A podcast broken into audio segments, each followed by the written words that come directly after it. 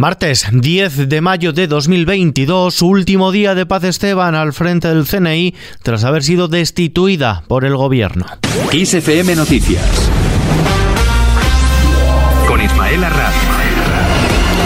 Esperanza Casteleiro será la nueva directora del Centro Nacional de Inteligencia, la hasta ahora secretaria de Estado de Defensa, mano derecha por tanto de Margarita Robles al frente del Ministerio, ha sido nombrada como nueva directora del CNI en sustitución de Paz Esteban, destituida como consecuencia del escándalo de espionaje con el programa Pegasus. La ministra de Defensa, Margarita Robles, valora así el relevo y la misión del propio CNI. Se va a seguir trabajando para mejorar que no haya ningún resquicio en el ámbito completo y genérico de la seguridad para que los ciudadanos españoles se sientan seguros y sobre todo sientan que esta es una responsabilidad, una eh, democracia plena, que las responsabilidades se asumen siempre con el cumplimiento de la ley y que este gobierno, todos sus organismos, absolutamente todos, sin excepción, cumplen plenamente con la legalidad. Una cabeza en bandeja que no es suficiente para el gobierno catalán. La portavoz del Ejecutivo catalán, Patricia Playa, ha advertido de que el cese de la jefa de la inteligencia española es insuficiente ante el caso de espionaje a líderes independentistas. Además, asegura que han pedido por carta a la Moncloa que desclasifiquen los documentos y anuncian que se personarán como acusación particular en la Audiencia Nacional. El portavoz de Esquerra Republicana en el Congreso, Gabriel Rufián, por su parte, considera lógica la destitución de la directora del CNI, aunque sigue considerando insostenible la situación de la ministra de Defensa, Margarita Robles, que es la responsable, dice, política de la cesada. Rufián. Yo me pongo en el lugar de aquellos que estén sentados en el Consejo de Ministros eh, hoy mismo y vean de reojo a, Robles. Pues eh, pensarán si lo sabía o no lo sabía. Si estaba al tanto o no estaba al tanto porque si estaba al tanto es grave y si no estaba al tanto es muy grave. Creo que, creo que, que hay situaciones políticas eh, insostenibles en todo esto y las informaciones cada día así lo, lo certifican. Por su lado, el Partido Popular critica esta destitución. El líder de la formación, Alberto Núñez Feijó, ha acusado al presidente del gobierno, Pedro Sánchez, de debilitar al Estado al consumar el esperpento, dice, y ofrecer la cabeza de la directora del CNI a los independentistas para su propia supervivencia política. Feijó ha reaccionado de este modo a la destitución de Esteban tras la polémica por este espionaje. Es un mismo argumentario que ha manifestado la secretaria general y portavoz del partido en el Congreso, Cuca Gamarra. Estamos ante un auténtico esperpento. Es algo vergonzoso ver cómo se avanza en la destrucción de las instituciones del Estado. Y es esperpéntico y es vergonzoso porque ese avance lo protagoniza aquel quien tiene como máxima responsabilidad velar por la fortaleza de nuestro Estado de Derecho, por la fortaleza de nuestras instituciones, que es el presidente del Gobierno. Esto es inadmisible en una democracia. Mientras tanto, hoy hemos conocido que este programa, Pegasus, también infectó al teléfono del ministro del Interior, Fernando Grande Marlasca. De ello ha dado cuenta la portavoz del Gobierno, Isabel Rodríguez, en la rueda de prensa posterior al Consejo de Ministros. Tres eh, teléfonos han resultado infectados, eh, dos de ellos ya les dimos cuenta el pasado 2 de mayo, el del presidente del Gobierno y el de la ministra de Defensa, y un tercero eh, ha sido el del ministro de Interior, se produjo en el mes de junio del año 2021, al igual que el de la ministra de Defensa.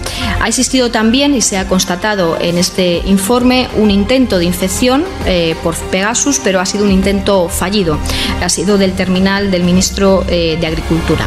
De todo ello tendrá que dar cuenta el presidente del Gobierno, Pedro Sánchez, en el Congreso de los Diputados. El jefe del Ejecutivo comparecerá en la Cámara Baja la semana del 25 de mayo en un pleno monográfico del espionaje político a través del programa Pegasus, como reclamaron las formaciones independentistas con el apoyo del Partido Popular, Ciudadanos y Vox, y pese al rechazo del PSOE y de Unidas Podemos. Lo ha anunciado el portavoz de los socialistas en el Congreso. Escuchamos a Héctor Gómez.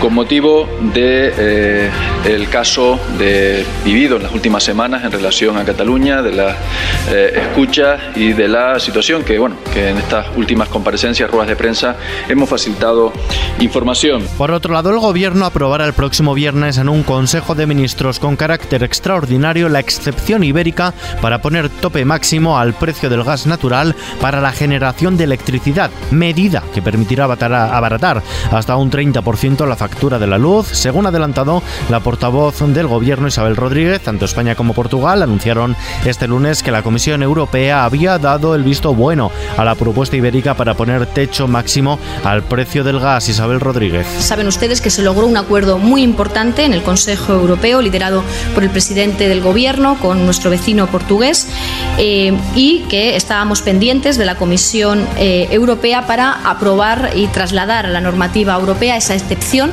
en nuestro mercado energético para que efectivamente podamos rebajar la factura eléctrica de los hogares, de las familias y de las empresas españolas y también las portuguesas hasta en un 30%. La vicepresidenta tercera del Gobierno y ministra para la Transición Ecológica, Teresa Rivera, se ha mostrado confiada en que el mecanismo para topar el precio del gas y rebajar la factura eléctrica de los consumidores esté plenamente operativo en pocos días, en unas semanas, dice. De momento, de cara a mañana miércoles, el precio de la luz en el mercado mayorista bajará algo más de un 10% hasta los 186,84 euros el megavatio hora. En Andalucía, la cara de Teresa Rodríguez estará impresa en las papeletas. Adelante Andalucía pondrá la foto de su líder y candidata a la presidencia de la Junta, Teresa Rodríguez, en las papeletas electorales del próximo 19 de junio, dicen, para evitar confusiones con otras coaliciones de izquierda. No quieren que se con por Andalucía, vaya. Por su lado, la candidata a la Junta de esta coalición, de por Andalucía, Inmaculada Nieto, ha asegurado que está centrada. Yo estoy centrada en la campaña, yo estoy centrada en contarle a Andalucía que hay una alternativa de gobierno seria, que les puede ahorrar los problemas que traería eh, darle continuidad cuatro años más al PP en San Telmo y por supuesto en los que lo agravaría que esos cuatro años también estuviesen eh, vinculados a la agenda tan agresiva en lo social y en lo económico de la ultraderecha de Vox. Además, Inma Nieto ha querido desvincular este proyecto nítidamente andaluz, dice, del proyecto de Frente Amplio que busca impulsar la vicepresidenta segunda del gobierno, Yolanda Díaz, así como ha lamentado la testosterona, además, que en su opinión se da en algunas tertulias al hilo de las críticas que el ex líder de Podemos, Pablo Iglesias, lanzaba este lunes por la noche sobre el conflicto abierto entre Podemos e Izquierda Unida a propósito de la conformación de esta coalición. En la bolsa, el mercado madrileño ha repetido cierre este martes tras casi una semana de caídas, en una sesión típicamente de rebote con ganancias durante casi toda la jornada, pero que ha cambiado de signo al tiempo que Wall Street entraba en pérdidas. El IBEX 35 ha terminado en los 8.139 puntos. El euro se cambia por un dólar con 5 centavos. Antes de terminar, hoy hemos dicho adiós a Jesús Mariñas, el periodista coruñés, enfant terrible y pionero de la prensa del corazón en España, ha fallecido este martes a causa del cáncer de vejiga que sufría y por el que estaba hospitalizado desde el pasado mes de marzo. Según sus deseos, su último adiós será en la intimidad. Sus cenizas descansarán en su Coruña natal junto a su madre. Y ahora sí, terminamos.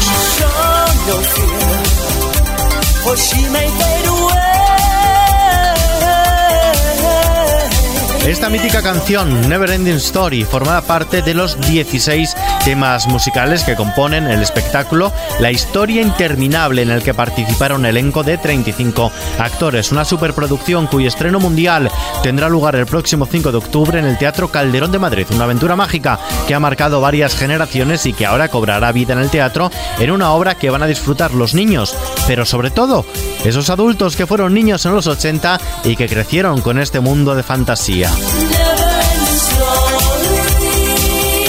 Con esta noticia que está ampliada en nuestra página web xfm.es nos despedimos por hoy. La información permanece actualizada en los boletines horarios de XFM, ampliada en nuestro podcast XFM Noticias en las principales plataformas. Gustavo Luna, los mandos técnicos, un saludo de Ismael Ranz. Hasta mañana.